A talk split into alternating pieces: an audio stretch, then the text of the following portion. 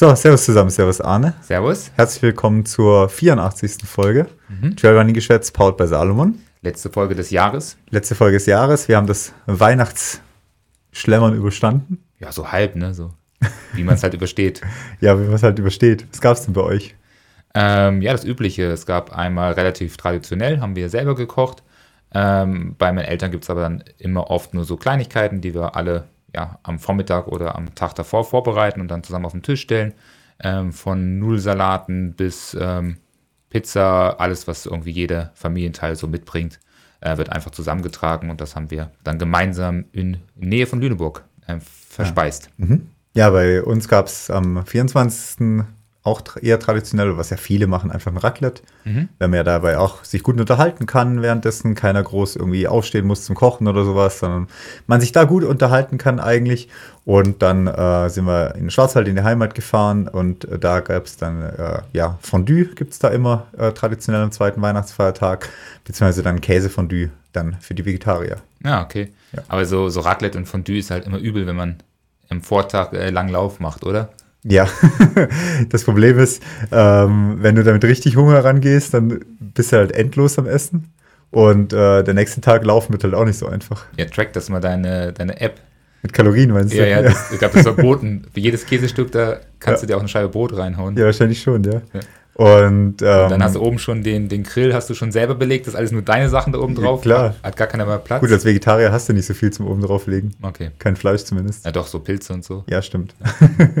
also das war auf jeden Fall äh, gut. Ähm, gut reingehauen und ähm, ja, jetzt muss dann wieder Training äh, rangehen, auf mhm. jeden Fall. Ja, ansonsten war es ganz cool, die Kleine, alle ihre Geschenke da bekommen und so weiter. Ja, auspacken kann sie aber noch nicht. Nee, ein bisschen mit dem Geschenkpapier rumspielen halt, ja. Ja. Aber das, das ist das Highlight dann auf jeden Fall. Reicht schon. Reicht Haufen, auf jeden Fall. Haufen Papier hingelegt. Ja. Geschenke sind da nicht so wichtig. Das ja. Knisterpapier ist viel wichtiger. Ja. ja. Nee, aber passt. Genau, und dann haben wir gesagt, heute letzte Folge des Jahres. Mhm. Ähm, wir haben es echt geschafft. Jetzt, wie lange ziehen wir jetzt durch? Eineinhalb Jahre, oder? Ja, schon fast länger, oder? Also irgendwie 84 Folgen halte ich. Meine, 84, kann man ausrechnen. 84 Folgen, ja, auf jeden Fall. Also, ähm, und jede Woche durchgezogen bisher. Ja, ja, ganz am Anfang hatten wir so ein, zwei ähm, Aussetzer, wo wir Pause immer gemacht haben für ähm, eine Woche. Genau, da hat man, war man uns noch nicht sicher, ob wir äh, zweiwöchigen Rhythmus oder, oder so machen. Äh, aber dann haben wir irgendwann durchgezogen, dann komplett. Mhm. Ja, hat auf jeden Fall gepasst. Auf jeden Fall ist es schon der, der zweite Mal, dass wir uns ähm, am Ende des Jahres hier zusammensetzen und die Folgen aufzeichnen. Ähm, das haben wir auf jeden Fall ja, jetzt schon zweimal geschafft. Genau, ja. Also oh. wer, wer sich jetzt noch einen Glühwein-Punsch dazu holen will und sich die Aufzeichnung anhören, dann äh, ja, ja, los geht's. Ja. genau. Ähm, was haben wir heute vor? Wir haben noch zwei Fragen, die sich so ein bisschen aufgestaut hatten aus der Vergangenheit. Ich glaube sogar drei. Oder drei Fragen. Mhm. Wir haben ähm, einen kurzen Blick auf die DLV-Kader-Nominierung äh, geworfen. Die ist nämlich auch raus seit letzter Woche. Und wir haben ja unseren persönlichen Jahresrückblick Teil 2 ja. fertig. Und äh, wollen da über unsere ja, Top-Sportler, Top-Sportlerinnen, Dach und auch äh, international schauen und auch auf unsere wichtigsten Momente oder größten Rennen unserer Meinung nach. Mhm. Genau. Ja, wollen wir mit den Fragen beginnen, oder? Ich würde sagen, wir fangen mit den Fragen an. Ähm, genau, wir hatten eine Frage von Dietmar und Dietmar ist äh, äh, wahrscheinlich schon Ü60 und hört auch unseren Podcast. Ähm, ja, ich kenne ihn ja auch persönlich, ähm, freue mich auch, wenn er uns da nochmal eine Frage gestellt hat. Und seine Frage war so ein bisschen, ähm, was wir dazu sagen, dass natürlich ähm, im Trail oft immer nur ähm, die Altersgruppen in drei Gruppen aufgeteilt werden. Also wir kennen das typische ähm, ja, Hauptklasse, wir kennen die Masterklasse, die ja ab 40 beginnt und wir kennen die Senior Masterklasse, die ob, ab 49 dann beginnt. Und natürlich für ihn, ähm, der dann schon über 60 ist, ist die Konkurrenz ähm, ja, zu den 49-Jährigen natürlich nicht mehr ganz so einfach. Und da wollte er so ein bisschen wissen, wie unsere Meinung dazu ist, ob das dann noch irgendwie fair ist und ob da nicht vielleicht, ähm, wie hat es genannt, eine Grand Master Man Class dazugehören könnte. Ja, also ich sehe es so ein bisschen von zwei Seiten. Auf der einen Seite würde ich sagen, ähm, wir brauchen keine Klassenunterteilung wie jetzt im klassischen Leichtathletik, mhm. wo ja dann alle fünf Jahresschritte irgendwie gewertet werden, weil wenn man sich die Teilnehmerfelder anschaut, dann, wenn du da eine Fünfjahreswertung machst, dann geht nachher jeder mit einem Pokal nach Hause. Ja, das ist immer so das Problem. Und Oder auch bei den, ist ja auch bei den Volksläufen manchmal. Da hast du da 90 Teilnehmer und nachher geht jeder mit irgendeiner Ehrung nach Hause. Ja. Und, und es zieht sich halt unglaublich lange hin. Ähm, wenn je, wirklich jede fünf Schritte immer bewertet werden und eine, auf die Bühne gerufen werden und oft sind dann auch gar nicht mehr alle da. Das ist immer so richtig nervig, wenn dann ähm, die drei M50-Männer noch aufgerufen werden, davon ist gerade mal der dritte noch da, die anderen beiden sind längst daheim oder noch unter der Dusche, dann macht halt einfach so eine Siegerehrung einfach sehr, sehr wenig Spaß. Ja, vor allem, wenn du halt rechnest, du, du nimmst mal die Zugspitze, da gibt es fünf Strecken, mhm. sechs Strecken. Dann hast du, sagen wir mal, fünf Strecken hast du bei einer Veranstaltung. Dann äh, wertest du Männer, Frauen jeweils zehn Altersklassen, zwölf Altersklassen. Dann bist du bei äh, 24 pro Strecke. Bei drei Personen dann bist du bei 72 und das auf sechs Strecken, dann bist du bei 500 Namen oder 450 Namen, ja. die da aufgerufen werden. Ja, und haben, ich meine, wir sehen es ja so ein bisschen, wenn dann wieder deutsche Meisterschaft bei solchen Rennen sind, wenn dann plötzlich doch wieder mehrere Leute aufgerufen werden, weil da gibt es dann diese Fünfer-Schritte. Ja, und dann sind da nicht wirklich alle da. Teilweise sind nicht mal drei Leute am Start gewesen von der jeweiligen Altersklasse. Das ist schon, ähm, ja, schade natürlich drum, dass die, die Leute dann nicht mehr bewertet werden, die dann halt vielleicht fünf Jahre älter sind als der 49-Jährige. Ähm, aber ja, es zieht sich dann sehr, sehr, sehr lange hin. Ja klar, aber ich verstehe halt, zum, von der anderen Seite verstehe ich aber auch seinen Einwand. Weil natürlich ist es jetzt mit, keine Ahnung, über 60 eine andere Geschichte, wie wenn du gegen einen 50-Jährigen äh, läufst. Das gleiche ist ja auch so ein bisschen im unteren Bereich das Problem. Die äh, Man-Klasse oder die Woman-Klasse, die Hauptklasse geht ja bis 39. Das heißt auch jetzt wir nächstes Jahr oder ich nächstes Jahr 37 ähm, ja, läufst du halt gegen die 24-Jährigen. Mhm. Und Unterschied zwischen 24 und 37 ist halt auch nochmal riesig. Ja. Also da ist das gleiche Problem. Da würde sich vielleicht auch lohnen, noch eine äh, 30er-Marke irgendwie einzuführen. Ähm, vielleicht in 10er-Schritten bis 30, bis 40, bis 50 und dann oberhalb von 60 oder sowas, dass man vielleicht fünf Altersklassen hat anstatt drei.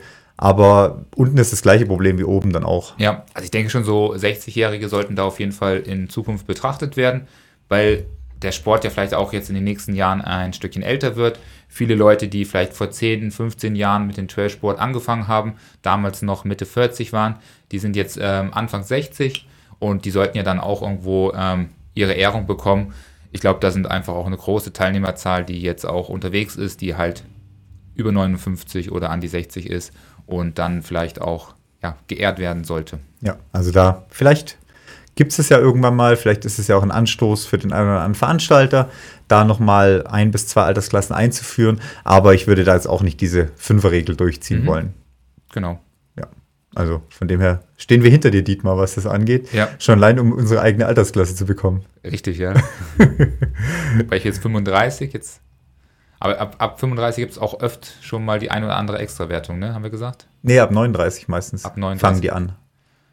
Aber so bei, bei was waren das? Bei, bei Innsbruck gab es ab 35 dann schon Wertungen. Kann sein, ja. ja. Also so langsam komme ich auf jeden Fall auf die Age Group zu. Darf ich dann auch endlich mal ein paar Podestplätze erlaufen. Ja. Das Problem sind, die sind noch schwerer zu erreichen. Ja, weil dann irgendwann kommen die wieder zurück, die dann, dann wieder auf einmal ambitioniert trainieren. Ich kann nur hoffen, dass es dann irgendwann die Ü60 gibt, wenn ich dann 60 geworden bin, dass ich dann wenigstens nochmal irgendeine Chance habe. Ja, du weißt dann schon, dass die, wo jetzt alle stark sind, dann auch in der U60 sind. Ah, die haben aufgehört. das Problem ist, dass die Altersklassen nicht schwächer werden nach ja, oben. Das stimmt, leider nicht. Genau, dann haben wir noch eine äh, Frage vom äh, Simon. Ähm, ich lese sie einfach mal kurz vor. Ähm, er schreibt, ich habe in den letzten Wintern Jahren immer versucht, intensive VC Max Blöcke einzubauen. Allerdings bin ich dann in diesen zwei bis drei Monaten mindestens dreimal krank geworden. Generell habe ich das Gefühl, nach hochintensiven Trainings, Zone 4 oder oberhalb der anaeroben Schwelle, krankheitsanfälliger zu sein.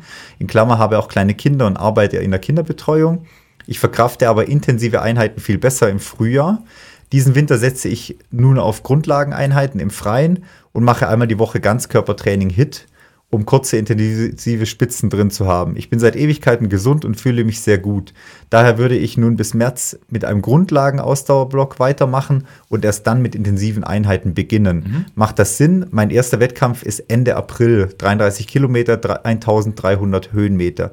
Kann ich, auch v, kann ich auch VZ Max nur mit Tempoläufen unterhalb der Schwelle trainieren und komplett auf hochintensive Einheiten verzichten? Genau, also die, die letzte Frage haben wir ja so ein bisschen in der letzten Folge geklärt. Auch das funktioniert ja, ähm, wenn wir jetzt viel unter der Schwelle trainieren. Ähm, das wäre ja vielleicht auch eine Idee für, für Simon, dass er das sich mit einbaut, dass er gar nicht diese ganz hochintensiven Intervalle, 6 mal 3 Minuten, 4 mal 5 Minuten, 15 mal 1 Minute, 3 mal 800 oder sowas ähnliches macht, sondern eher alles an der Schwelle oder unter der Schwelle bestreitet, wie äh, Felix das letztes Mal vorgestellt hat. Das ist auf jeden Fall eine gute Möglichkeit, ähm, das gut hinzubekommen. Und ich glaube, das kann auch gut funktionieren in der Vorbereitung für einen 33er, weil wir ja auch gesagt haben, da ist der Umfang im Gesamten auch relativ hoch über die Woche gesehen oder über den Trainingsblock gesehen, dass man dadurch vielleicht auch gut den 33er finishen kann. Genau, aber er kann halt, was er schreibt, ob er daran ja quasi die VC Max trainiert, das macht er halt nicht. Also er trainiert ja nicht die VC Max mit den Tempoläufen unterhalb der Schwelle, sondern das kann er mit dem Grundlagenausdauerblock, kann er das ja machen, die VC Max trainieren. Das hatten wir ja vor zwei Wochen oder vor drei Wochen in der VC Max Folge gesagt gehabt, dass auch diese lockeren, äh, langen Läufe ähm, zu einer VC Max Verbesserung beitragen, dadurch, dass die Mitochondrienbildung angeregt wird und dadurch äh, eine VC Max auch verbessert wird. Aber unterhalb der Schwelle mit den Läufen wird zumindest die VC Max nicht gestärkt.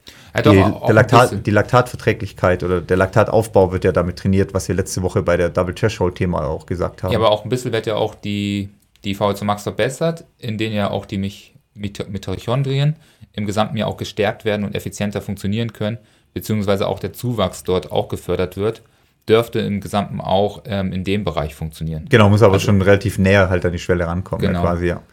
Und das ist ein Thema, was er sagt, also ist ja fast eine logische Geschichte, dass er sagt, im Frühjahr wird er nicht so viel krank, weil ja auch einfach generell weniger, ja, Leute krank sind, Menschen krank sind, Erkältungsviren unterwegs sind, mhm. wie jetzt in der Zeit, wo eh gefühlt jeder Zweite krank ist, auch bei unseren Athleten ja viele, die zurzeit krank ausfallen.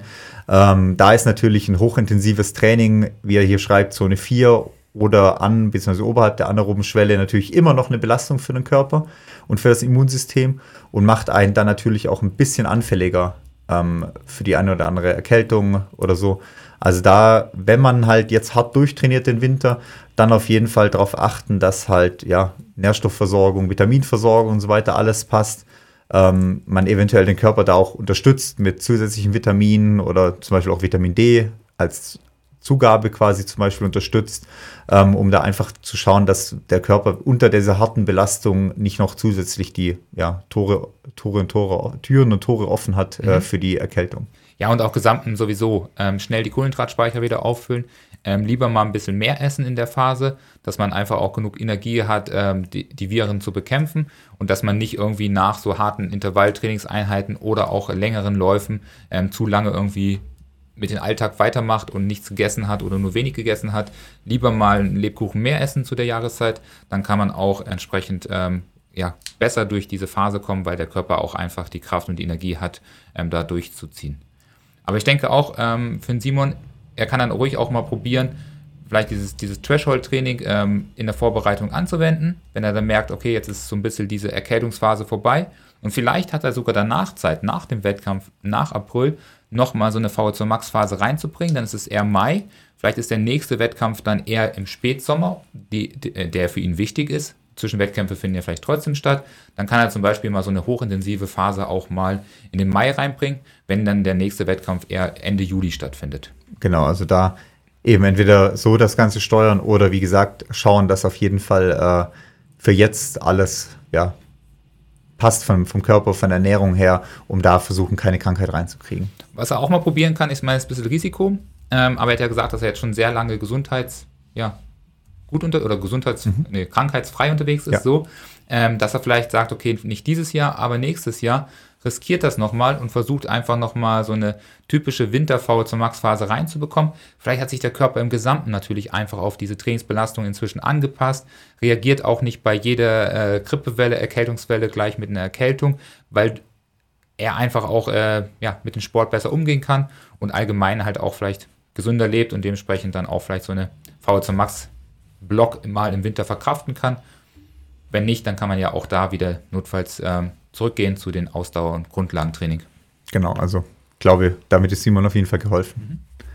Dann hatten wir noch eine, noch eine Frage, glaube ich. Ja, die hattest du, glaube ich, noch aufgeschrieben.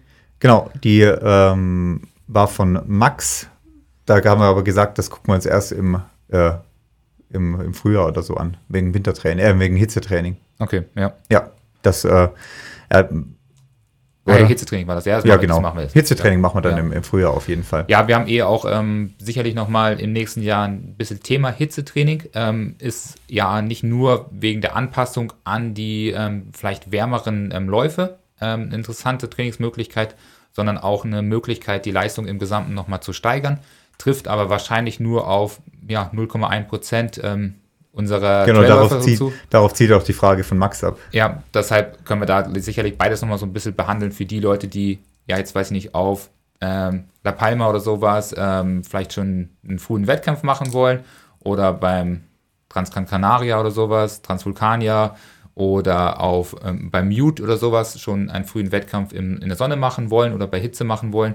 Ähm, da kann man sich natürlich durch Hitzetraining entsprechend anpassen, aber auch die Leistungssteigerung ist natürlich ein ganz, ganz großer Faktor, wie er geschrieben hat. Da können wir auch nochmal drüber sprechen. Ähm, wir sind da auch dran, vielleicht mal ähm, ein bisschen Equipment zu bekommen, um das zu testen und zu probieren.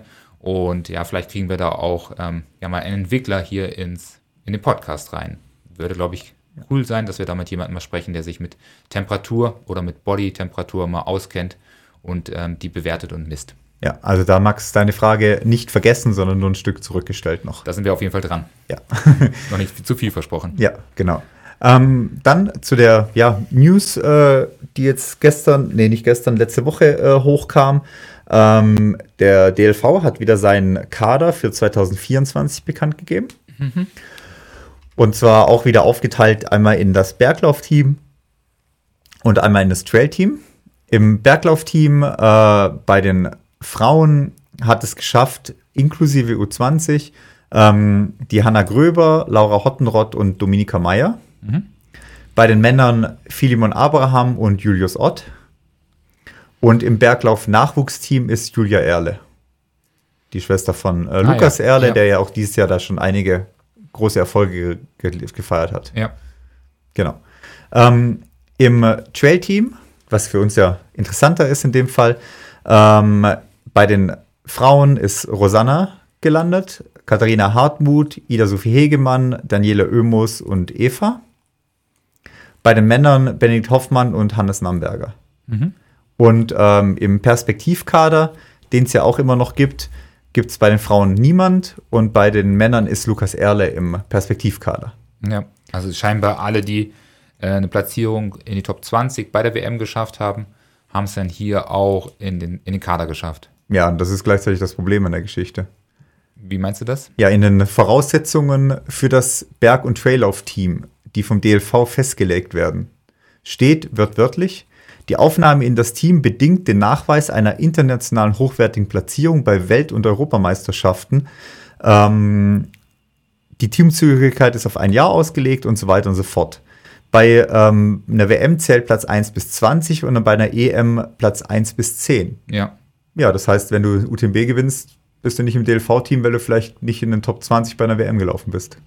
Ja, das ist natürlich ärgerlich, aber Ja, ja das ist, eben, das ist das, was ich meine. Das ist gleichzeitig das Problem. Ja. Dass der Kader hier halt aufgestellt wird nach einer Leistung bei einer Weltmeisterschaft in Innsbruck, die wir dieses Jahr natürlich hatten in Innsbruck, aber natürlich nicht anhand von Leistungen außerhalb von der Weltmeisterschaft. Ja, das ist, ist ja tatsächlich das Problem, dass ähm, oft die WMs oder die EMs natürlich sehr ähm, durchschnittlich besetzt sind, sehr durchwachsen sind, was die Leistungen betrifft. Ich glaube, dieses Jahr hat es schon ein gutes Bild abgegeben. Ich glaube, dass ähm, sowohl die äh, 40er-Distanz als auch die 80er-Distanz, also Short und Long ähm, Trail, entsprechend stark besetzt waren, dass man da schon ein Leistungsbild auch ähm, international abbilden kann. Das finde ich schon gut. Aber da bleibt natürlich die Frage offen, wie es dann im nächsten Jahr bei der EM aussieht in Annecy und natürlich dann im folgenden Jahr in, bei der WM in den Pyrenäen, wo es dann ähm, zeitlich ja auch auf den UTMB-Zeitraum fällt. Das heißt, da werden wir sehen, für was und für we welchen Wettkampf sich die Athleten entscheiden werden, ob sie dann doch eher beim UTMB starten werden oder bei den Pyrenäen äh, oder in den Pyrenäen die WM laufen werden. Ja, ist ja auch zum Beispiel der Fall, wenn du jetzt hier anschaust, wir haben jetzt hier äh, fünf Frauen drin, zwei Männer im äh, Trail-Team, weil natürlich gar nicht viel mehr Männer platziert waren bei der WM. Ja, also Und du hast halt Wenn du nächstes Jahr schaust, dann ist er hier ausgelegt auf eine EM, Platz 1 bis 10. Ja. Wer von denen hier geschriebenen läuft EM? Ja, wahrscheinlich sehr wenige. Also ich weiß nicht, ob ähm, Daniela vielleicht laufen will, aber ich gehe davon aus, dass sich für die EM keiner melden wird. Und Benedikt Hoffmann traue ich zu. Der ist immer dabei. Der ist für sowas zu haben. Finde ich auch sehr cool, dass er sich da auch nicht zu schade ist, bei der EM dabei zu sein. Aber ich verstehe auch auf der anderen Seite alle anderen Läuferinnen und Läufer, die sagen, es gibt einfach wichtigere Ziele für eine EM. Ähm, gibt aber wiederum auch die Chance für ähm, gute Nachwuchstalente, die jetzt hier gar nicht aufgelistet sind, aber nicht viel schlechter unterwegs sind oder gleich dahinter kommen, was die Leistungen spricht und dort sich einfach mal zeigen können. Gerade im Frauenfeld, da sind ja schon äh, fünf Frauen dabei, gibt es aber viele Frauen, die jetzt ähm, nicht unbedingt ja, viel, viel schlechter sind, die dort mal eine Chance bekommen können, sich auch zu präsentieren. Genau, also hier, wie gesagt, eine Auflistung alleine nach, äh, nach WM und EM-Plätze ist halt schwierig. Wenn wir in so einem Sport wie dem Trailrunning sind, wo es einfach viel, viel größere Wettkämpfe gibt, wie jetzt eine Weltmeisterschaft, eine Europameisterschaft. Ja. Andererseits fehlen natürlich ja zum Beispiel den Männern, würde mir ja zum Beispiel ein Janusz fehlen. Genau, das wäre zum Beispiel mein Top-Beispiel dafür. aber Janusz hat sich ja auch gegen, also ich glaube, gegen die WM entschieden, weil er sich ja dann für ähm, Western States? States Ja. entschieden hat. Und damit hat er ja auch ein Statement geliefert. So, er, für ihn war es wichtiger, Western States zu laufen. Ah, vollkommen nachvollziehbar. Das ist keine Kritik auf meiner Seite. Aber dadurch hat er sich natürlich auch gegen den ähm, DLV ähm, gestellt. Und natürlich ist da natürlich die Überlegung groß, ob man jetzt ihn ins Kader nimmt, wenn er gar nicht das Interesse hat, in Zukunft für die äh, WM zu starten. Also Ja. deshalb kann ich nachvollziehen. Sonst fehlt ja auch bei den Männern jetzt ja nicht wirklich Ja. jemanden. Marcel Höche vielleicht, aber der war ja dabei. Ich weiß gar nicht, welchen Platz er am Ende gemacht hat. 30., 35. oder sowas. Und deshalb wird er da nicht aufgestellt.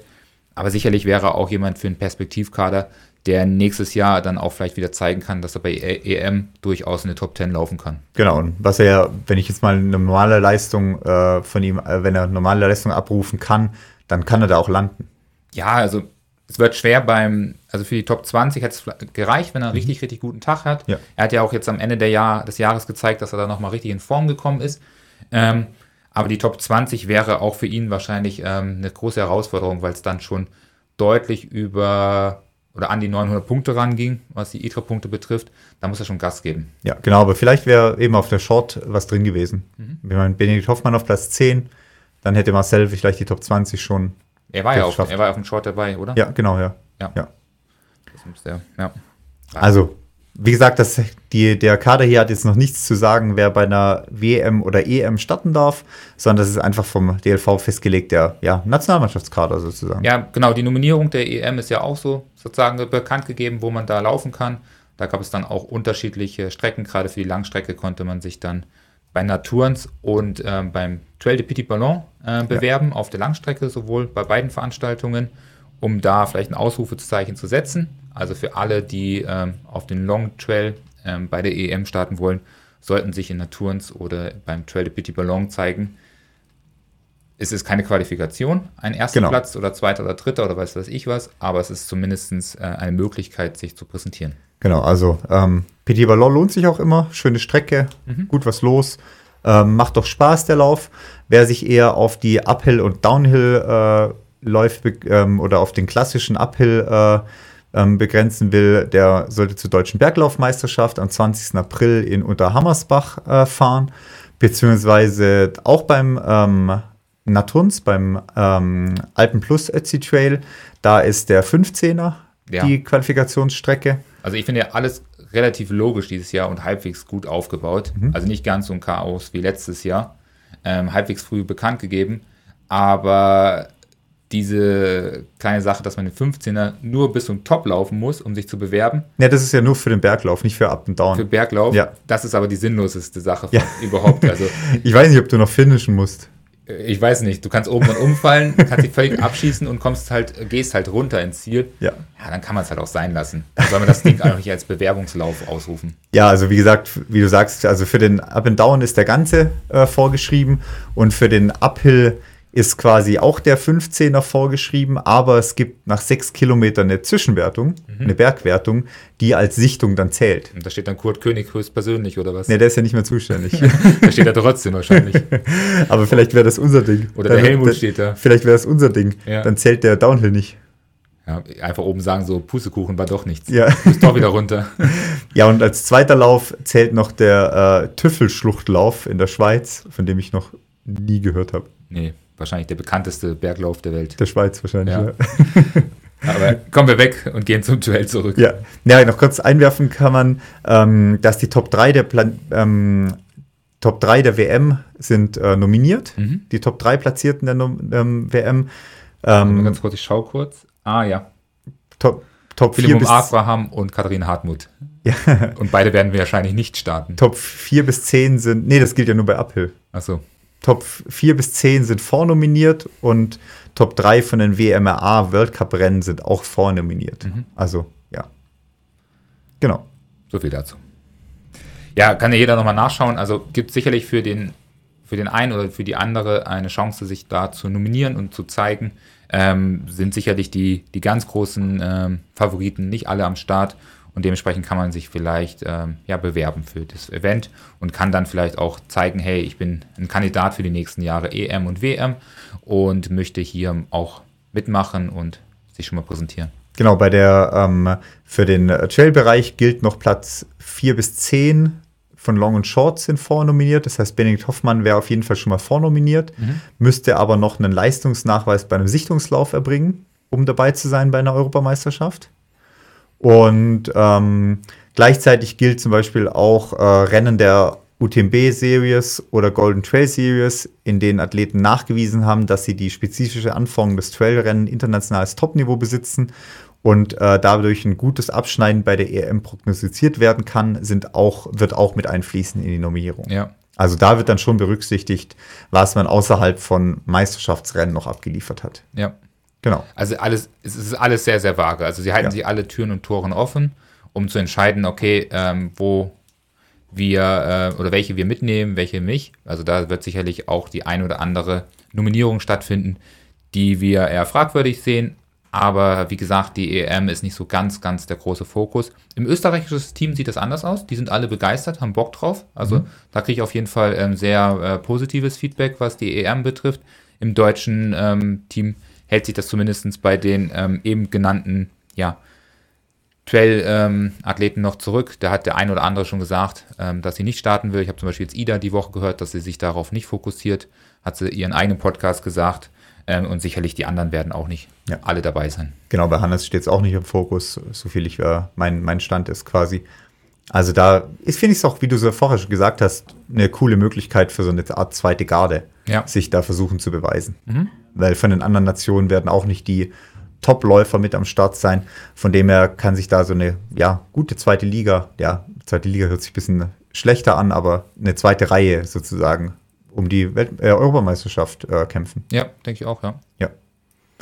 Genau, dann würde ich sagen, kommen wir zu unserem zweiten Teil vom Jahresrückblick. Ja, wir haben noch mal einen kleinen äh, Werbepart vielleicht, bevor Ah, wir den ja, genau. vergessen.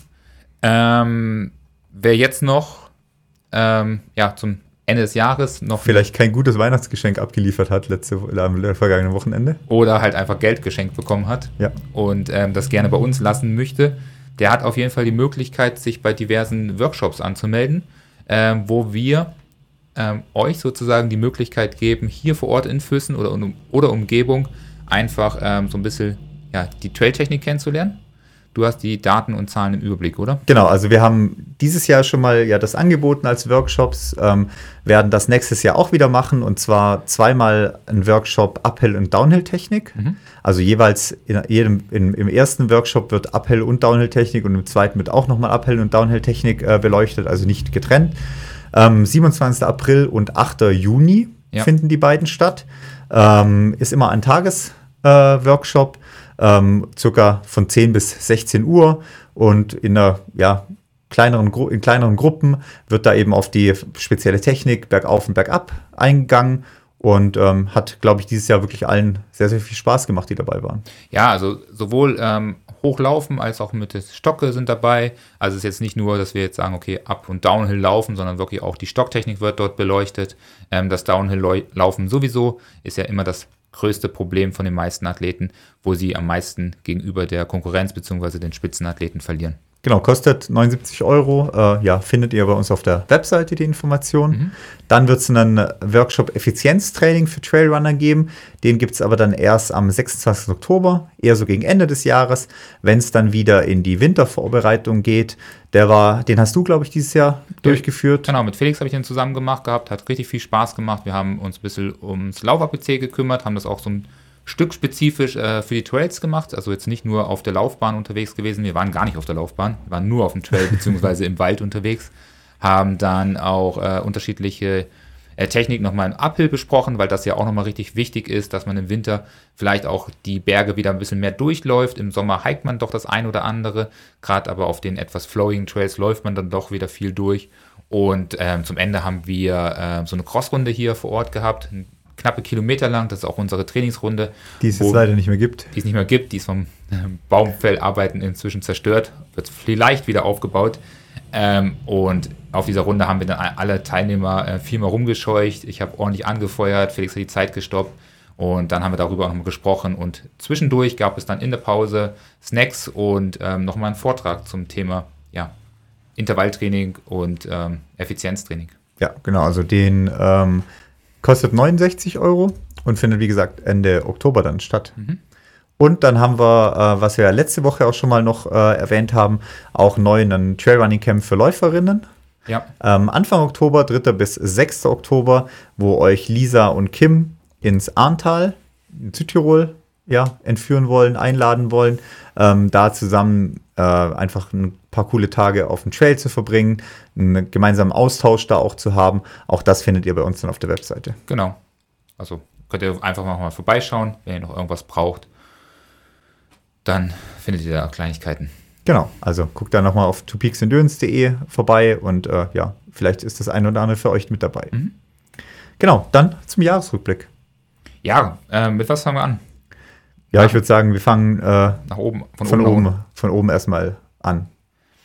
Ja, ich denke, ähm, ja, wir haben darüber ja schon auch schon beim Laufen immer wieder geredet und auch Dennis hatte letztens das in seinem Podcast gehabt, dass er so ein bisschen darüber gesprochen hat, wo war denn der, der größte, ja, der größte, das größte Event für uns oder für dich? Also welcher Lauf war der wichtigste ähm, komplett für 2023?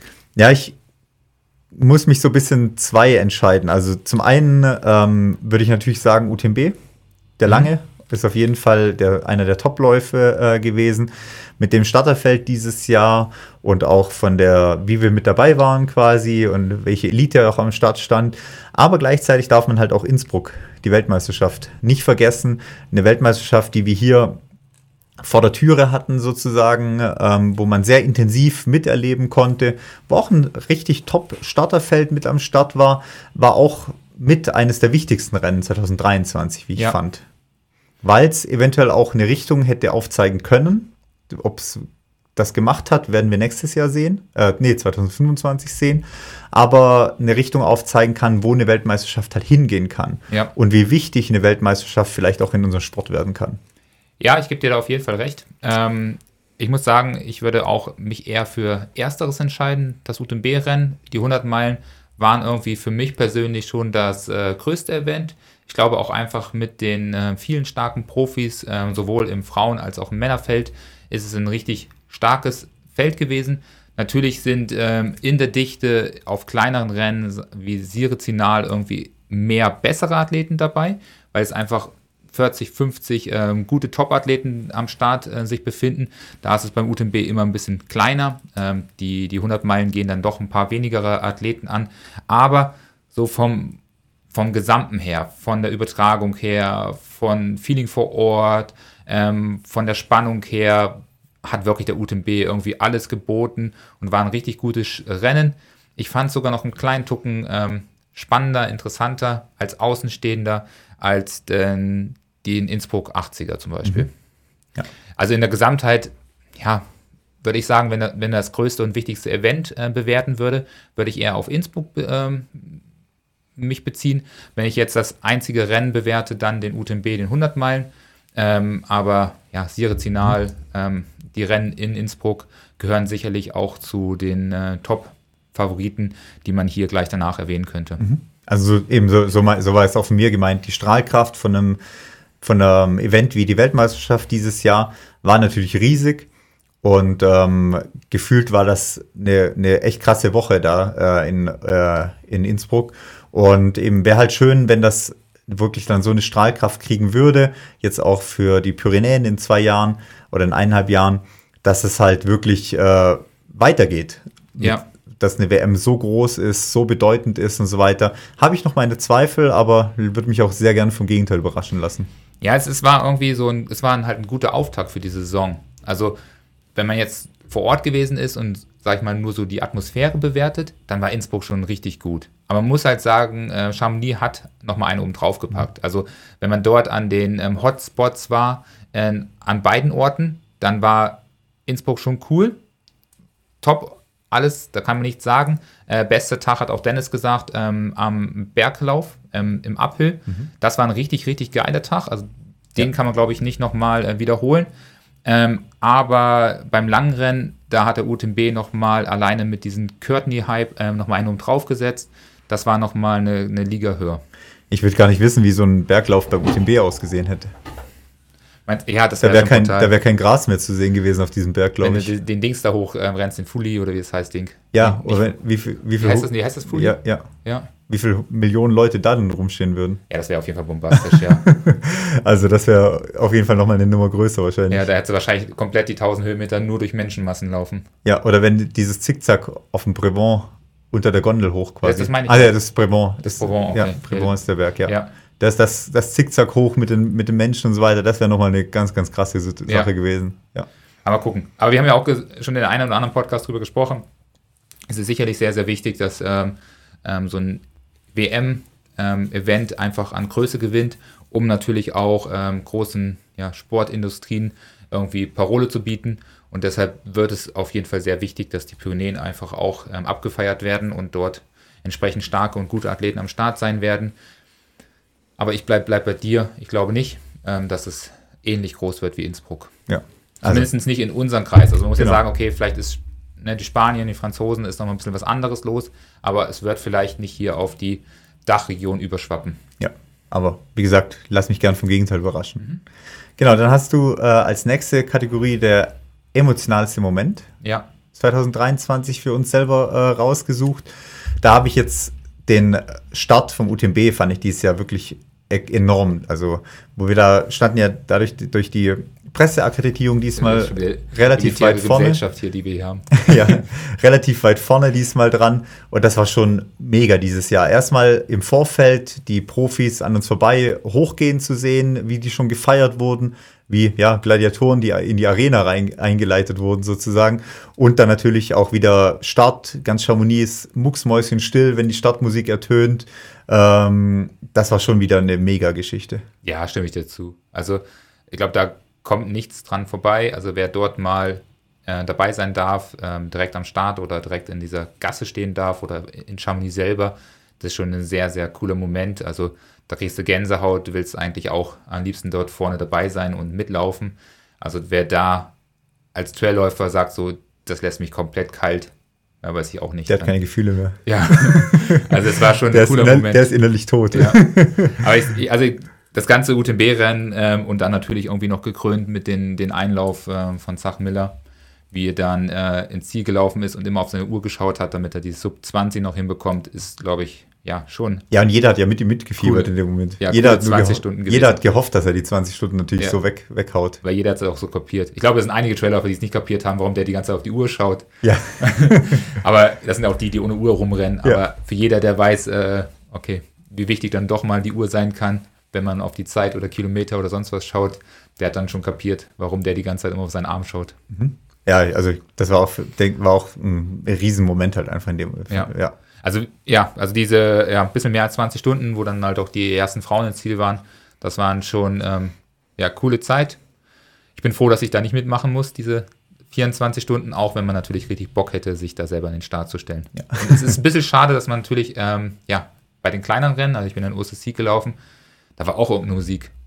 Aber ich habe keine Ahnung gehabt, was für. Musik. Also, das ist da unbedeutend. Also, es ist halt nur die Musik beim 100 Meiler interessant. Ja ja, auch gleichzeitig darf man halt auch nicht vergessen, der Moment, wo Courtney halt ins Ziel gelaufen ist, wo Chamonix halt nochmal komplett Kopf stand in dem Moment, mhm. wo sie auch jetzt als einzige das Dribble auch erreicht hat, quasi mit Western States, Hard Rock und UTMB, was auch da nochmal einfach los war, war halt auch Wahnsinn. Ja, es, es war eigentlich nie mehr los. Also ja, es war nirgends mehr los. Also ja. Selbst der Wormsley hat nicht so viel Aufmerksamkeit bekommen wie ähm, sie an, in dem Moment, wo sie ins Ziel gelaufen ist. Also da war es deutlich voller nochmal in Chamonix. Ja. Also viele sind natürlich dann auch aus den Bergen wieder zurückgekommen und wollten dann nochmal ihren Einlauf sehen und den Moment irgendwie miterleben. Ja, also da auch mit einer der emotionalsten Momente auf jeden Fall. Ja. Genau. Dann würde ich sagen, kommen wir zur einzig wahren äh, Wertung. Jetzt können wir richtig wieder los ähm, haten, ähm, uns äh, beschweren und diskutieren. Ja, wir haben nämlich eine Liste gemacht. Fangen wir mit den nationalen an, oder? Ja, würde ich sagen, ja. Mit den äh, Top 3 jeweils der äh, deutschen Läuferinnen und Läufer. Ja. Willst du mal anfangen? Fangen wir mit den, mit den drei an. Also fangen wir mit der dritten Frau an oder ja, mit dem dritten Mann? Mit der dritten Frau fangen wir an. Ähm, ja, ich war da nicht so ganz sicher. Das ist äh, dieses Jahr nicht ganz so einfach gewesen, äh, wen man auf 3, 2 ähm, wählen kann und sollte. Da habe ich mich ein bisschen schwer getan. Ähm, wir hatten äh, viele gute Ergebnisse dieses Jahr. Ähm, wir hatten aber auch viele ja, Athletinnen, die halt mich nicht ähm, überrascht haben, die eher unter ihren Möglichkeiten geblieben sind, im Vergleich zum letzten Jahr gefühlt auch nicht den nächsten Sprung gemacht haben, sich nicht weiterentwickelt haben. Gerade in den ähm, Top 10 der deutschen Frauen äh, sehen wir viele Athletinnen, die so ein bisschen stehen geblieben sind. Und deshalb sind mir sicherlich zwei, drei sehr schwer gefallen. Ähm, man hätte sicherlich noch zwei weitere Frauen dazu zählen können, aber ich habe mich am Ende für Platz drei ähm, für Rosanna entschieden. Ähm, mit einem fünften Platz bei der WM und eins der ähm, stärksten Ergebnisse ähm, überhaupt auf der ITRA oder UTMB-Seite, äh, sollte man sie ähm, erwähnen. Ähm, klar, sie ist auch meine Athletin, deshalb bin ich vielleicht auch ein bisschen vorbelastet, was meine Wahl betrifft. Aber sie gehört immer noch zu den stärksten Athleten in Deutschland und eins der stärksten Ergebnisse war ähm, die WM in Innsbruck, fünfter Platz, hat eine Medaille mit nach Hause gebracht im Team und hat maßgeblich dazu beigetragen, dass die Medaille äh, nach Deutschland gegangen ist. Mhm. Ich habe auf den dritten Platz Ida gesetzt gehabt bei mir, mhm. weil sie äh, ja nach letztem Jahr, ich habe Nizza letztes Jahr noch ein bisschen mit reingezogen in die Geschichte, dann hat sie mit Istria mit dem dritten Platz dieses Jahr auch mit der Silber-WM-Medaille und sie hat es halt geschafft, dieses Jahr ihren ITRA-Eintrag wirklich um 60 Punkte nach oben zu bekommen. Das war für mich der Grund, warum ich sie so von der Entwicklung her hier auf den dritten Platz gestellt habe. Sie hat sicherlich viel gelernt, was das Training anging auf den UTMB. Viel in der Vorbereitung auf den UTMB gelernt, auch ja am UTMB leider halt keinen guten Tag erwischt, Pech gehabt. Ähm, aber gerade so die gesamte Leistungssteigerung um die 60 ITRA-Punkte habe hab ich sie dann auf Platz 3 gesetzt. Ja, ich habe hab sie da leider nicht äh, gewählt. Ich sage, sie gehört sicherlich zu der vierten, fünften äh, Kandidatin auf meiner Liste. Aber du hast da vollkommen recht. Also super starke Steigerung, was sie da hingelegt hat. Man hat immer sehr hohe Erwartungen an sie ähm, und denkt so, oh, jetzt ist sie die Erwartungen dieses Jahr wieder nicht gerecht geworden. Aber wie du sagst, sie hat da wirklich ähm, starke Ergebnisse in Istria abgerufen. Ähm, 15., 14. Platz, ich weiß es nicht ganz genau, bei der WM ist auch ähm, wirklich ein guter Platz genau, gewesen. Genau, man darf sie. halt nicht vergessen, dass der 15. WM-Platz 754 Punkte wert ja. war. Ja, also das darf man halt nicht vergessen dabei. Und das ist halt ein 60 Punkte höheres Ergebnis wie das, was sie bisher erreicht hat. Genau. Und das auf jeden Fall. Und ähm, ja, dadurch, dass sie aber auch so ein bisschen wie Hosanna ähm, in der zweiten Saisonhälfte dann nicht mehr ähm, zu ihren ja, Möglichkeiten gekommen ist, ist sie dann vielleicht so ein bisschen untergegangen. Ja, ja ähm, genau. Sie wollte ja dann äh, Nizza nochmal starten ähm, nachdem beim UTMB ja leider sie aussteigen musste, aber ist dann auch krank geworden von Nizza, deswegen leider auch kein Start äh, möglich gewesen. Da wäre nochmal interessant gewesen, wie sie dann wirklich dasteht. Mhm. Ja, aber man muss, muss man es auf jeden Fall erwähnen. Also eins mit Istria auch eins der höchsten Punkte im, im Frauenranking ähm, überall, overall sozusagen, oder über die Jahre gesehen. Ähm, ja, starkes Ergebnis. Ja, genau. Also dann, dann Platz zwei. Platz 2 ist äh, wahrscheinlich dein, der gleiche, würde ich tippen. Ähm, ich weiß es nicht genau. Ähm, würde ich aber die Daniela ähm, sehen. Ähm, mit sehr, sehr starken Ergebnissen in der Gesamtheit. Ähm, OCC ähm, zuletzt nochmal stark abgerufen, Wildstrubel stark abgerufen, ähm, WM war sie ganz vorne mit dabei. Dann haben wir aber auch nicht zuletzt natürlich den ersten Platz in Zegama zu erwähnen und dadurch hat sie sich schon zu einer internationalen ähm, Größe entwickelt und vertritt gerade Deutschland ähm, auf der Distanz, wo wir noch nicht ganz so stark waren, auf diesen mittellangen Läufen wie den OCC, also zwischen 30 und 50 Kilometer. Genau, da kann ich auch nur zustimmen. Ist auch meine Wahl auf den zweiten Platz durch den Segama-Sieg, sechster Platz Mont Blanc-Marathon, fünfter OCC, Sieg beim Wildstrubel. Alleine, wie du sagst, auf diesen Zwischendistanz, äh, knapp, so knapp unter, unter Marathon ähm, haben wir da, oder Marathon haben wir da jetzt wieder jemand, der auch international super mitlaufen kann. Mhm. Genau. Platz ähm, 1 ist auch dementsprechend einfach für uns ja, beide glaub, wahrscheinlich. Ja, ich, also die Frage ist, ob man sie halt überhaupt ähm, in, in diesem Ranking dieses Jahr sehen darf. Ähm, ob man sie nicht vielleicht hätte auch schon eine Stufe höher stellen können ins internationale Ranking, aber mit einem zweiten Platz bei der WM und auch natürlich einen ersten Platz, nee, zweiten Platz bei der WM, zweiten Platz beim UTMB über die 100 Meilen und glaube ich einen ersten Platz bei der, beim Eiger. Ähm, ja, kommt man nicht drum herum und wählt da sicherlich Katharina Hartmut. Genau, also von dem her, ich hätte sie, also ich habe es jetzt extra so gemacht, dass ich sie im internationalen ähm, Ranking nicht mit reingenommen habe, weil ich sie hier im deutschen Ranking auf Platz 1 gesetzt habe. Ähm, wenn ich jetzt ein gemischtes Ranking machen würde, wäre sie im internationalen sicherlich auch mit dabei im Top 3 Ranking. Aber ich habe es jetzt extra getrennt auf Deutschland und international quasi. Aber hier eben klar auf Platz 1 ist auch Katharina Hartmut auf jeden mhm. Fall. Genau, also im Gesamten, ich finde es schon sehr gute, starke Ergebnisse der Frauen. Ähm, wir haben so ein bisschen gezeigt, dass äh, wir konkurrenzfähig sind, gerade auf den langen Strecken. Ähm, super starke Ergebnisse von den vier erwähnten bei uns. Ähm, wie gesagt, die Damen, die so sonst immer auch zu den Top 10 der, der deutschen Frauen gezählt haben, da sind doch einige, die ähm, unter ihren Möglichkeiten geblieben sind dieses Jahr. Da bin ich sehr, sehr gespannt, ob es dann nächstes Jahr vielleicht weitergeht, ob da die nächste Entwicklungsmöglichkeit kommt. Man muss aber auch sagen, dass die, die Gruppe, die dann vielleicht die dritte Liga war, auch, auch hier wieder Liga gar nicht ähm, abwertend oder abschätzend, die dann so bei knapp 700 Punkten unterwegs sind, 680 bis 700, die sicherlich ganz, ganz viele regionalen Läufe gewinnen können. Die haben einen Sprung gemacht, die haben aufgeschlossen an diesen ja, ähm, Top 10 der Frauen und sind jetzt äh, da und werden sicherlich dort im ähm, nächsten Jahr richtig stark mitmischen. Ähm, auch zwei Athletinnen, fand ich, waren sehr stark, die auch aus unserem ja, Trainingsbereich kommen. Ähm, einmal die Carola Renrack, die mit 711 Punkte sich beim Adomello ähm, wirklich richtig gut in die 700er Punkte rein äh, katapultiert hat. Also mal gespannt, wie es da weitergeht. Und auch eine ja, Frau, die wieder zurückgekommen ist in, in den Leistungssport, ist Maria Porschke gewesen, die auch nochmal mit 721 äh, Punkten beim OCC gezeigt hat, hey, sie will jetzt da nächstes Jahr auch mitreden und auch in die Top-Rankings reinlaufen. Äh, beide trainieren, einmal bei dir, einmal bei mir. Ähm, also da sind auf jeden Fall viele starke Frauen, die aktuell einfach jetzt anschließen. Und da gibt es nochmal zehn zu erwähnen, die sicherlich so gerade bei 680 plus rumrennen. Ja, also da, das auf jeden Fall. Also beim Frauen ist mir auch deutlich schwerer gefallen, wie bei den Männern auf jeden mhm. Fall für ein Ranking. Aber mal gucken. Also ich glaube, dass da sich viel tut.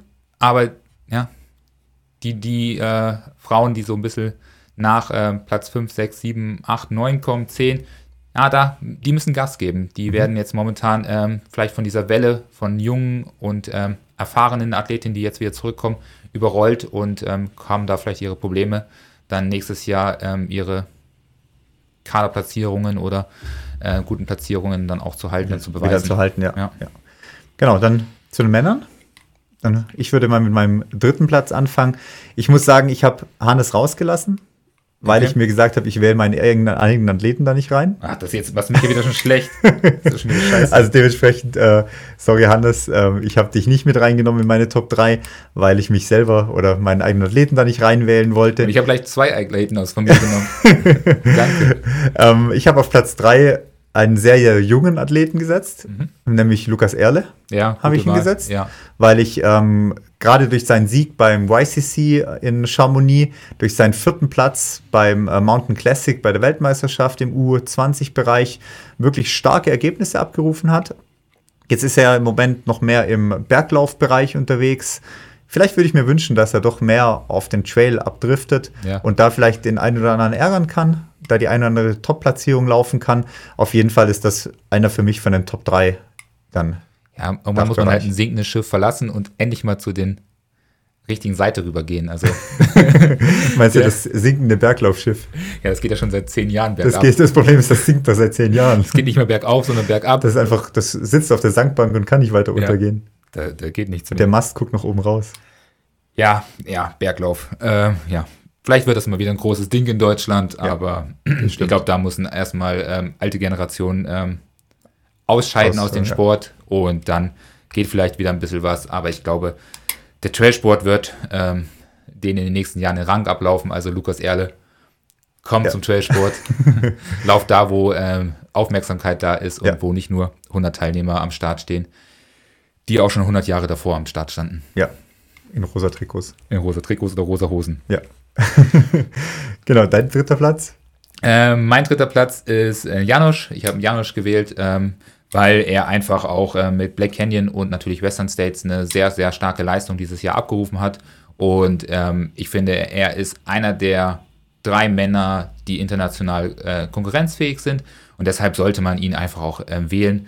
Und ähm, ja, Janosch gehört für mich auf Platz 3. Genau, Janusz ist bei mir auf dem zweiten Platz äh, gelandet. Ähm, durch Sieg beim IATF 65, zehnter Platz beim Western States und eben den dritten Platz beim Black Canyon Ultra, was ja gleichzeitig die Qualifikation für den Western States für ihn auch war. Wirklich starkes Jahr abgeliefert. Ich hätte ihn gern bei dem einen oder anderen großen Rennen noch gesehen, beim UTMB gerne vielleicht gesehen, auch bei der Weltmeisterschaft gerne gesehen, ging natürlich nicht wegen Western States, aber mal schauen, was nächstes Jahr so an großen Rennen bei Janosch dann kommt. Ja. Ja, bei ähm, Platz 2, ja, ich würde sagen, da hat Sympathie ähm, entschieden. Ähm, zwischen Platz 1 und Platz 2, muss ich ehrlich gestehen. Ich fand, dass äh, beide Männer ähm, sicherlich gleich zu wählen sind. Ähm, beide haben sehr, sehr starke Leistungen abgerufen. Ähm, ich würde sagen, ähm, da ich eher bei der 1 auf der Sympathieseite bin, habe ich aber den sehr sympathischen und ja inzwischen durchaus angekommenen Typen aus der Trail-Szene Benedikt Hoffmann gewählt. Der hat wirklich dieses Jahr sehr stark abgeliefert. Wildstrube hat er abgeliefert. WM hat er ähm, Top-10-Platz erreicht. Im OCC hat er wieder gezeigt, dass er vorne mitlaufen kann, auch wenn es diesmal nicht ganz so weit nach vorne gereicht hat. Und diverse andere ähm, Erfolge waren dabei. Also Benedikt Hoffmann, ähm, Respekt.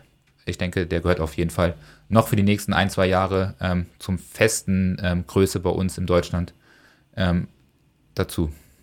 Genau, bei mir geht Benedikt Hoffmann nämlich auf der 1 auch weg. Ähm, zweiter Platz in Paris, vierter Platz in Istria, zehnter Platz bei der WM und Sieger beim Wildstrubel. Auch da sehr, sehr hohe Punkte auch gelaufen quasi. Deswegen für mich jetzt quasi in meinem Ranking auf Platz 1. Ja, genau. Ja, zweitbeste ITRA-Punkte dieses Jahr. Ähm, zweitbester Eintrag hat Hannes sich geholt, direkt nach ein, ähm, Benedikt Hoffmann, der bei der WM so starke Punkte geholt hat. Ähm, dafür auf jeden Fall Respekt und dafür gehört er auf meinen ersten Platz. Ähm, natürlich der achte Platz beim UTMB, der Sieg beim Eiger ähm, und der zwölfte bei der WM. 14. Äh, 14. sind sicherlich nur kleinere ähm, Erfolge auf seine vielleicht noch viele, viele folgenden. Also ja, sehr starkes Ergebnis. Genau, also haben wir eine relativ ähnliche Ranking. Ja, aber ich muss auch nochmal sagen, auch hier noch größeres Problem als bei den Damen. Bei den Damen ist Nachwuchs da. Also da kommen richtig viele ähm, gute Athletinnen nach, die jetzt äh, Bock haben, die nächsten zwei, drei Jahre zu laufen. Ähm, bei den Männern sieht es mau aus. Ja, also wirklich. ich finde, also da kann man, wenn man jetzt weiterzählen würde, könnte man sicherlich in Thomas äh, Wann- Wanniger ähm, zu den weiteren guten Plätzen zählen. Marcel Höche könnte man auch wieder zu den Top 5, Top 6 zählen. Aber danach wird es doch schon sehr, sehr mau. Ein paar alte Namen sind dabei, die wir immer noch kennen, aber die auch nicht irgendwie den nächsten Sprung geschafft haben. Ein Julius Ott, wenn er mal Trail läuft, hängt dann irgendwie auch so fest. Marc Dürr bleibt irgendwie auch auf seinen alten Punkten sitzen. Da kommt nicht die nächste Entwicklungsstufe. Ähm, da bleibt es irgendwie mau und drunter kommt fast keiner mehr nach. Also es gibt viele Männer, die jetzt so in den 700 Punkte reinlaufen. Ja, oder so 780 Ja. oder sowas in dem Bereich. die ja. sie jetzt da irgendwie so zu den local ähm, starken Personen gehören, die gute Ergebnisse erzielen, die es auch hinbekommen. Aber der Schritt auf die 800 schaffen sehr, sehr wenige. Und dann aber den Schritt Richtung 900, wo man ja wirklich international sagen kann, man gehört dazu, man kann auch mal ein internationales Rennen äh, gewinnen, was auch stark besetzt ist. Da fehlt es komplett. Da sind ja wirklich nur äh, die drei Benannten dabei, die wir gerade gesagt haben. Ähm, zu erwähnen sind vielleicht für mich also ein bisschen eine Ausnahme Marcel Geisler, der auch wiederum bei mir trainiert. Ja, jetzt hast du mich ja schlecht gemacht, wenn ich meinen eigenen Athleten erwähne. Aber er hat es halt geschafft, mit zwei guten Ergebnissen sich von 700 auf die 800er Punkte zu katapultieren. Und ein ehemaliger Athlet bei uns, ähm, Johannes Löw, der wirklich auch dieses Jahr gezeigt hat, hey, er will zumindest national ähm, in den nächsten Jahren auf der Langstrecke mitreden. Ähm, alle anderen, ja, strengt euch an. Also, ja. liebe, liebe, Männer, Leistungssport ist scheiße, es tut auch weh, aber ja, da ist auf jeden Fall Platz nach oben. Gib mal ein bisschen Gas, bitte. Ja, auch da ist so, wie du sagst, das Problem ist halt, dass der vordere Teil so einen Riesensprung gemacht hat. Also, wenn du halt nicht 850 läufst, geht halt international nichts. Ja, 850 gehörst du halt, kannst du halt ähm, eine Zugspitze gewinnen. Du kannst eine Innsbruck gewinnen, du kannst keine Ahnung, einen Hochkönigmann gewinnen, du, mhm. diverse andere Wettkämpfe, aber wenn du sagst, okay, ich möchte eine Top 10 Platzierung beim OCC erreichen, dann brauchst wie, du schon 900 wie der Benedikt fast, Hoffmann ja. das machen kann, ja, dann ja. reicht es für niemanden mehr in Deutschland, außer für drei, vier. Und ähm, das ist halt schon sehr, sehr bitter. Also da haben wir wirklich den Anschluss verpasst. Und da muss man mal sagen, Respekt an die Österreicher. Vor zwei Jahren hat keiner, keiner oder drei Jahre über Österreich gesprochen. Aber da kommen extrem viele gute Männer nach. Ähm, die Schweizer sowieso, also da sind Deutschland ist momentan richtig, richtig mies bei Ein den Männern. abgehängt, ja. ja. ja. Und wenn du jetzt hier guckst, wir haben es ja auch oft das gehabt, Hannes, Benedikt und Janusz, ja, sind auch nicht mehr die jüngsten. Ne? Und dann fehlt halt komplett die Spitze. Ja, genau, also da, wer immer sich berufen fühlt, los geht's. Also Lukas Erle, gib Gas. Gib Gas. Zwei Jahren beim 100 Meilen UTMB. Ja, wahrscheinlich ruft er morgen an und sagt so, lass mal meinen Namen hier raus ja. die ganze Zeit. ich bin Bergläufer. Ich bin Bergläufer, ja. ja. Genau, dann äh, weiten wir das Ganze ein bisschen auf, auf und kommen auf die internationale, äh, auf das internationale Ranking. Mhm. Fangen wir auch wieder mit dem Frauenranking an. Ja, oder mit den Männern, wie du magst. Ja, fangen wir mit dem Frauenranking wieder an. Da äh, werfe ich meinen dritten Platz äh, erstmal in den Ring ich habe auf den dritten Platz Sophia Laukli gesetzt, ja. die dieses Jahr mit dem Sieg von der Golden Trail World Series, unter anderem Sieg Pikes Peak, Sieg in Serien Sinal und Sieg beim Mont Blanc Marathon, ein sehr, sehr starkes Debüt auch im Trailsport abgeliefert hat. Ja. Ja, also gute Wahl. Ähm, ich glaube, die ist auf jeden Fall angekommen bei uns im Sport. Ich bin gespannt, wie es weitergeht. Für sie geht es ja aktuell äh, um die Olympiade, nee, oder die WM. Nee, Wintersport haben die keine Olympiade. Doch, dies Jahr. Doch. Nächstes Jahr, ja. Jetzt 24. Ja. Nee, halt, stopp. Nein, Sommer ist nächstes Jahr. Ja, auf Winter, jeden Fall ist Winter, ist, Winter ist 26 erst. Auf jeden Fall ist sie schon wieder im Weltcup aktiv als äh, Skilangläuferin. Also die zieht auf jeden Fall durch. Ähm, die Off-Season war sozusagen ihre Trail-Saison. Die ist wieder in den Sport, wo es wirklich um Leistung geht. Im Skilanglauf. Nein, also die ist auf jeden Fall stark unterwegs. Habe ich jetzt dieses Mal nicht gewählt, ähm, aber sicherlich eine Frau, die man auf jeden Fall auf die Rechnung haben sollte. Bin ich gespannt, wie es da weitergeht. Mhm. Bei dir der dritte Platz? Äh, ich habe Ingwild Kaspersten gewählt. Mhm. Ähm, sehr, sehr starkes Ergebnis beim OCC. Ähm, da hat sie wirklich. CCC.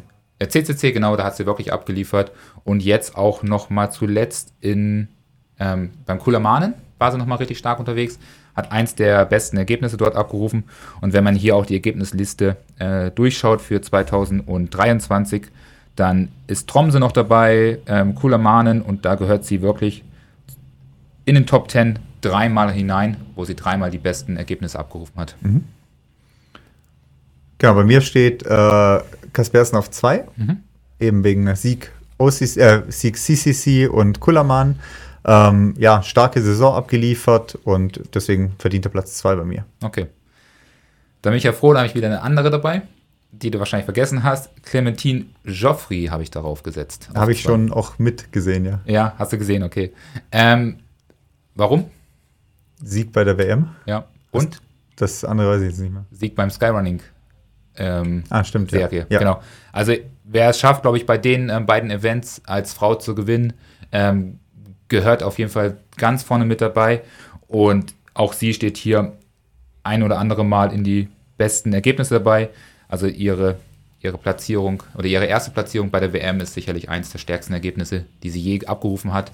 Und dann kann man noch die Golden, nee, nicht die Golden Trail Serie, sondern die Skyrunning Serie gewinnen. Da muss man auch schon verdammt stark und gut sein.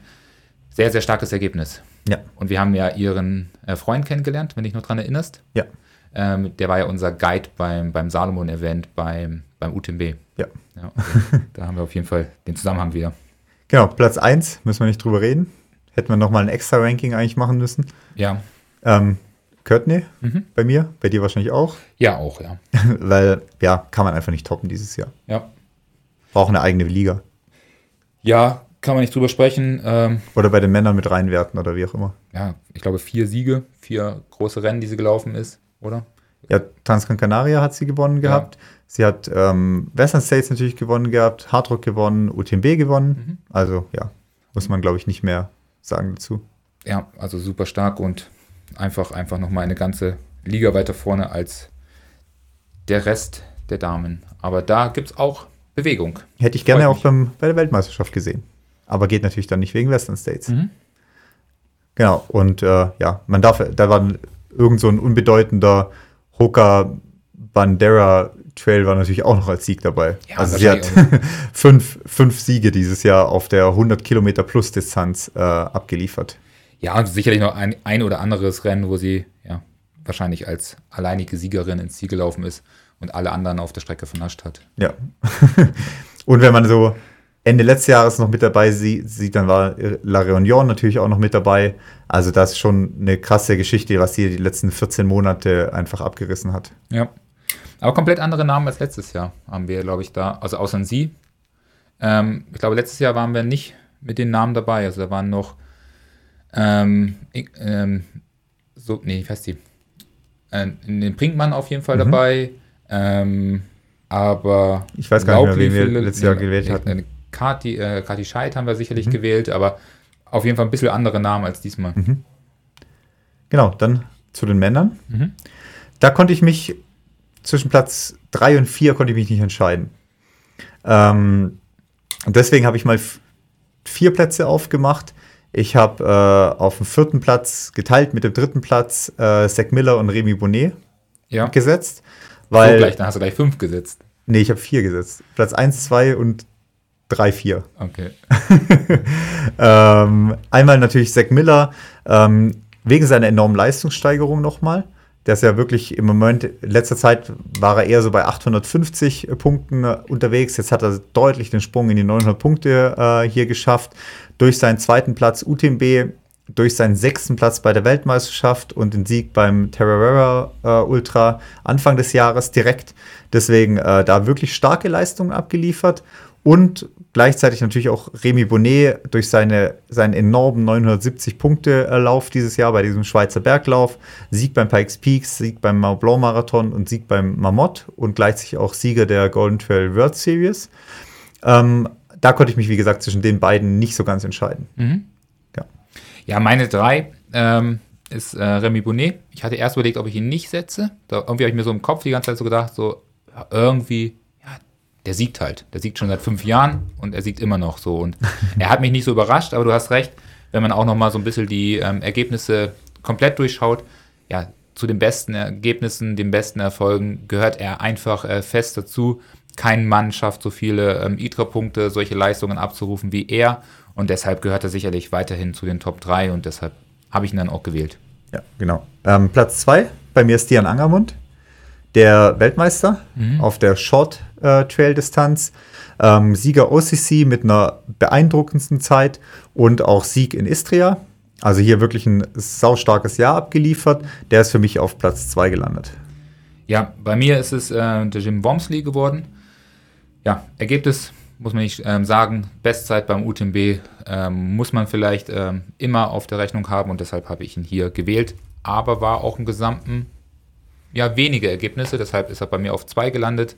Ich glaube, UTMB hat er ähm, erfolgreich gefinisht und zuletzt war er noch in Nizza unterwegs. Da hat er auch nochmal die 100 Kilometer gewonnen und sich sein Western States Ticket für nächstes Jahr schon gesichert. Genau, er war ja relativ lang verletzt am Anfang des Jahres das, oder Mitte des Jahres dann, deswegen da relativ wenig Ergebnisse abliefern können.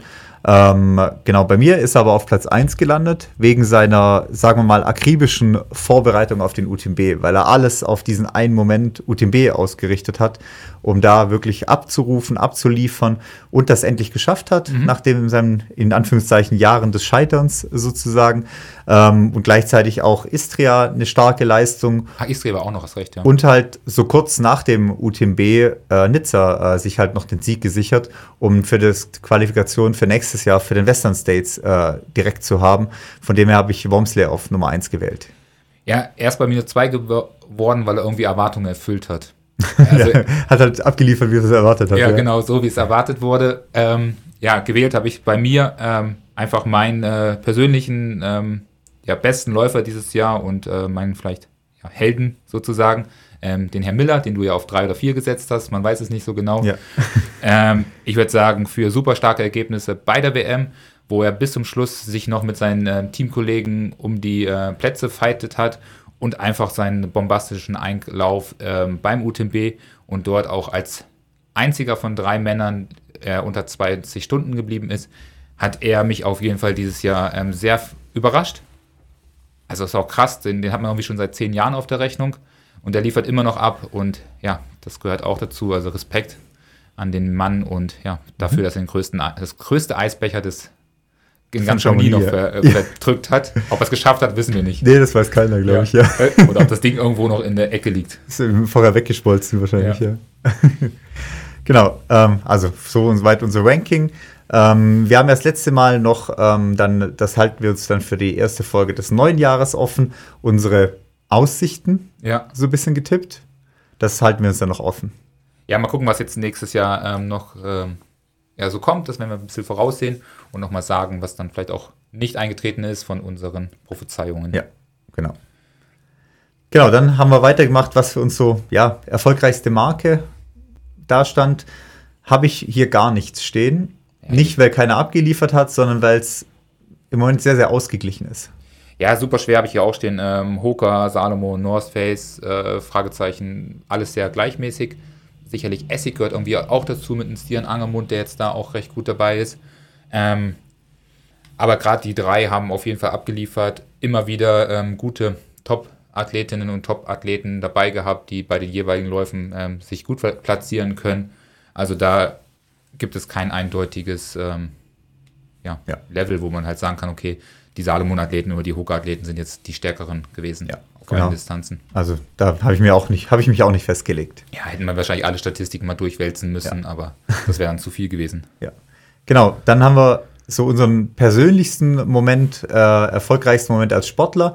Da habe ich meinen äh, zweiten Platz beim Zugspitz Ultra äh, gewählt, wo ich wirklich ja, mich ein Stück weit selber überrascht habe, äh, einen super Tag erwischt habe, super coole Geschichte war, super Einlauf auch war in Garmisch dann. Das war für mich einfach mein ja, erfolgreichster, schönster Moment auch als Athlet. Mhm. Ja, bei mir auch äh, war es auch ein Rennen. Also ja, es geht ja auch die Frage in der Richtung. Ähm, ich muss sagen, es war der OCC. Nicht unbedingt der, der, Zieleinlauf, der war auch cool, hat mir auch Spaß gemacht, so ein bisschen durch die Stadt zu laufen. Ähm, gefühlt war da auch noch relativ viel los, wo ich ins Ziel angekommen bin.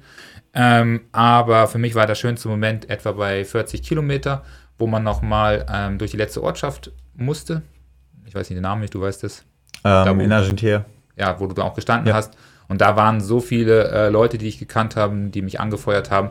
Ja, das hat mich emotional schon ein bisschen äh, berührt. Und da hatte ich vielleicht schon mal die eine oder andere Träne kurz ins, im Auge, wo es dann wieder berghoch ging. Und das hat mich ähm, ja wirklich nochmal gepusht, den Berg dort nochmal gut durchzuziehen. Hatte ich nochmal richtig Bock gehabt. Und ähm, trotzdem, dass es mir nicht so gut ging, ähm, zu diesem Zeitpunkt war das ein ganz, ganz toller Moment dort bei so vielen Leuten vorbeizulaufen, die ich gekannt habe. Da waren sicherlich 15 Leute mhm. an den äh, VP und nach und davor. Also ja. das war echt schön. Ja, aber auch eine allgemein vom Da stehen eine ganz coole Geschichte, weil da wirklich alle nochmal so durchgelaufen sind und so weiter. Also hat sich gelohnt ja, da. Ja. Genau. Genau, dann haben wir zum Abschluss unseren schönsten Moment noch als Coach mhm. quasi. Da habe ich zwei Sachen aufgeschrieben. Einmal habe ich ähm, Hannes seine Leistung beim UTMB, was mich wirklich gefreut hat, dass er sich da noch mal eine Stunde verbessern konnte in seiner Leistung fast, ähm, auch wieder einen Top-10-Platz abliefern konnte und diesmal halt äh, sehr, sehr viel vom Plan einfach aufgegangen ist, den wir mhm. hatten. Ja, bei mir ist es äh, tatsächlich auch ähm, ein, ein Rennen gewesen von einer Athletin. In dem Fall war es äh, von Rosanna das Rennen bei der WM.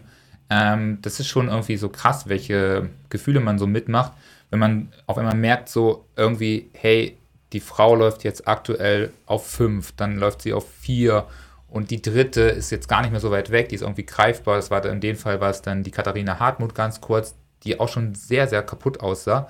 Habe ich so gedacht, so, oh, jetzt, wenn sie die jetzt noch bekommt, dann steht sie da auf dem Podest und ähm, am Ende dann hat man dann gesehen, okay, jetzt kämpft sie eher um Platz 5, den, dass sie den noch, äh, oder beziehungsweise um Platz 4 und 5, dass sie da überhaupt noch ähm, die, äh, den vierten oder fünften hält. Dann, dann merkst du andersrum wieder so, oh scheiße, jetzt nein, jetzt ist, man war so nah dran und dieses, dieser Moment, dass man es dann wieder so ein bisschen in die andere Richtung kippt, ist dann halt irgendwie doch toll gewesen, dass man sowas miterleben konnte. Man muss sagen, ein Fünfter wäre halt von vornherein ähm, sofort unter, unterschrieben worden, unterzeichnet worden. Also besser hätte es ja gar nicht laufen können, ähm, wenn wir es gewusst hätten. Aber diese emotionale Hoch und Tief, was man dann hatte, wenn man schon fast den dritten irgendwie so gehabt hat ähm, und selber ja auch auf der Strecke war und sie angefeuert hat, gesagt, komm, das schaffst du, ähm, dann war dann doch irgendwie so, ja, cool zu miterleben auf jeden Fall. Ja, also ja, aber auch vor Ort zu, mitzukriegen, halt dann das Coole daran. Ja. ja. Und so war es eben mit Hannes bei UTMB auch halt wirklich, weil ich ja nachts an so vielen Stationen war, das immer wieder ihn abzufangen, kurz Rückmeldung zu geben, wie läuft das Rennen, wo bist du, wo sind die anderen und so weiter. Das war halt ein cooler Coaching-Moment, weil es doch relativ viel von 1 und 1 zu 1 Live-Coaching auch in dem Moment hatte. Ja. ja. Ja, das ist cool, ja. Genau, und als zweiten Punkt habe ich so generell, sagen wir mal, alle Finish von den Athleten auch aufgeschrieben, ähm, die ich quasi dieses Jahr mit meinen Athleten erreicht habe, was da für große Leistungen auch erreicht wurden von allen, ähm, sei es Siege, sei es erste Rennen, die geschafft wurden, sei es erste Mal eine gewisse Distanz, die erreicht wurde, aber auch gleichzeitig, wie wir uns als Coaching-Firma oder als Unternehmen quasi da entwickelt haben, jetzt mit sechs Leuten hier sitzen inzwischen und äh, ja, da auch wirklich cool angekommen sind. Mhm. Ja, ich hatte auch noch einen zweiten Punkt aufgeschrieben, der in die ähnliche Richtung geht. Also auf jeden Fall auch bei mir. Ähm, freue mich natürlich über alle Erfolge und alle Siege und alle ähm, ankommen, alle finishen. Ja, irgendwie gehören die Niederlagen ja auch wie auch dazu. Auch die muss man verarbeiten. Auch das ist irgendwie ein emotionaler Moment, den man dann mit den Athleten durchlebt. Aber ganz besonders ist es immer noch mal, wenn man dort selber auch vor Ort ist. Ähm, ich konnte sehr, sehr viele Athleten ähm, vor Ort auch in dem Ziel begrüßen, sei es bei der Zugspitze, sei es beim UTMB oder bei anderen Rennen. Und das macht ja wirklich Spaß, wenn man dann auch für den Moment dabei sein kann und dort einfach die Athleten im Ziel begrüßen.